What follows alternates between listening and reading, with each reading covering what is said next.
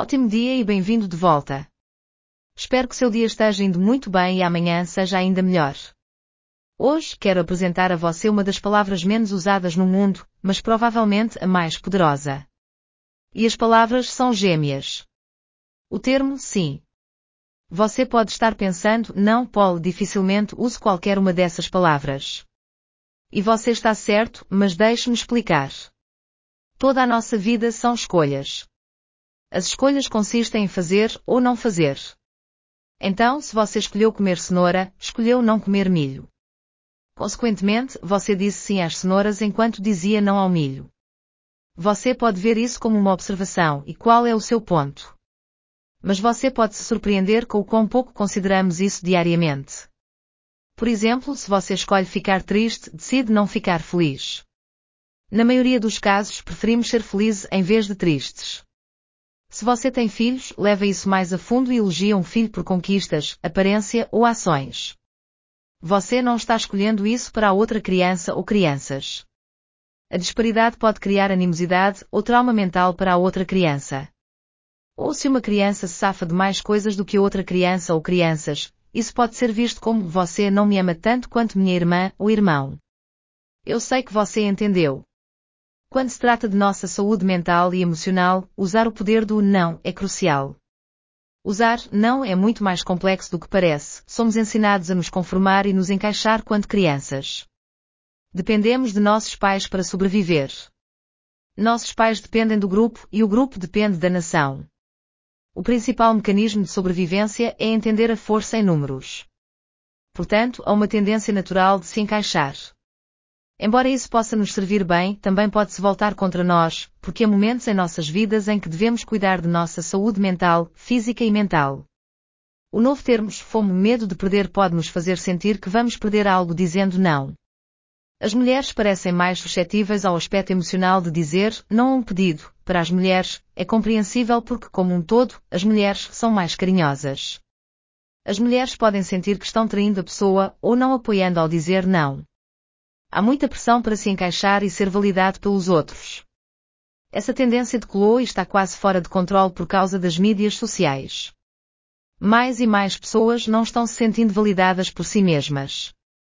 Estamos ignorando todas as incríveis habilidades, experiências e atributos de nossas experiências de vida e nos comparando constantemente com o retrato da mídia de quem deveríamos ser. A pressão dos pares torna-se rei. Quando colegas de trabalho nos pedem para participar de atividades, muitas vezes nos sentimos obrigados a dizer sim no ambiente de trabalho, isso pode ser especialmente prevalente por causa da política do escritório.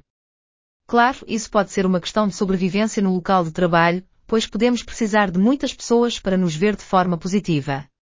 Nossos chefes podem se apoiar em nós para compensar os outros. Ou para ajudar a manter os prazos. Embora essa possa ser uma ótima maneira de se promover, também devemos considerar nosso bem-estar. E a da nossa família. Como pais, podemos nos sentir obrigados a dar ou apoiar incondicionalmente. Mais uma vez, esse fardo pode recair sobre as mulheres, pois elas podem estar sobrecarregadas com filhos, tarefas domésticas e possivelmente um emprego. Aqui estão algumas maneiras que você pode usar ao dizer não a uma solicitação. Você pode se preparar para dizer não a um pedido antecipado.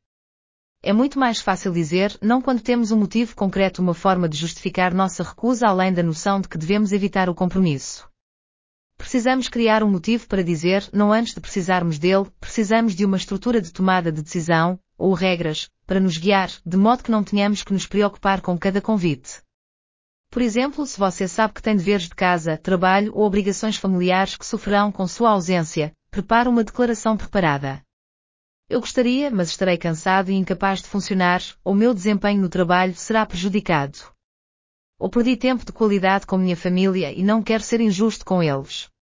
Além disso, você deve fazer regras para o seu bem-estar mental, físico e. Todos nós precisamos de um tempo de silêncio. Não podemos simplesmente ir, ir, ir, precisamos de tempo para recarregar. O relaxamento evita sobrecarga, esgotamento e doenças. Uma vez que qualquer uma das coisas acima se estabelece, não somos bons para ninguém. Finalmente, se você está disponível para fazer algo, não diga sim antes de se fazer uma pergunta fundamental: eu quero fazer isso, ou é que sinto que deveria. Dizer sim me fará sentir bem ou mal. Ou sentirei medo ou arrependimento quando esse evento ou tarefa em particular ocorrer? Devemos prestar atenção à nossa reação ao pedido, o que pode indicar fortemente o que devemos dizer em resposta. Você tem controle sobre suas escolhas porque é a sua vida, então certifique-se de dizer sim para si mesmo e não apenas para o benefício de outra pessoa. Você não precisa ser egocêntrico ou egoísta ao tomar essa decisão. Também devemos aprender que dizer sim deve ser condicional, como farei desta vez, mas provavelmente não de novo. Ou isso pode funcionar desta vez. Aqui estão algumas dicas úteis. 1. Um, vago, mas eficaz, obrigado por perguntar, mas isso não vai funcionar para mim. 2. Não é pessoal, obrigado por perguntar, mas não estou disponível no momento. 3. Pergunte-me mais tarde, eu quero fazer isso, mas estou indisponível até mais tarde. Você vai me perguntar de novo então. 4. Deixe-me ligar para você, não posso fazer isso, mas aposto que dê o nome de uma pessoa, pode. Vou pedir para você. 5. Continuo tentando, nenhuma dessas datas funciona para mim, mas eu adoraria ver você. Envie-me mais algumas datas. 7. Gratidão, muito obrigado pela confiança em mim. Lamento não poder ajudá-lo neste momento. 10. Apenas não, obrigado, vou ter que passar adiante. Diga, depois cala a boca. 11. Gracioso, eu realmente aprecio você me perguntando, mas meu tempo já está comprometido. 12. Sinto muito, eu gostaria de poder, mas simplesmente não vai funcionar agora. 13. Decisão de outra pessoa, prometi ao meu treinador, terapeuta, marido, etc., que não aceitaria mais nenhum projeto agora. 15. Conheço outra pessoa, simplesmente não tenho tempo agora. Deixe-me recomendar alguém que possa ajudá-lo. 17. Estabelecendo limites. Deixe-me dizer o que posso fazer.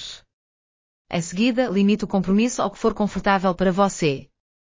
18. Não não, mas não sim. Deixe-me pensar sobre isso e retornarei a você. Esta informação será útil. Bem, meus amigos, foi bom conversar com vocês. Estou ansioso para compartilhar as respostas hormonais e fisiológicas a serem observadas ao dizer não no próximo podcast. Assim você consegue entender melhor o que seu corpo faz quando você diz não.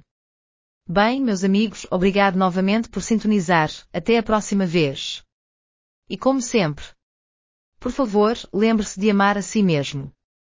Você não está sozinho. Você é relevante e digno. Que tal isso?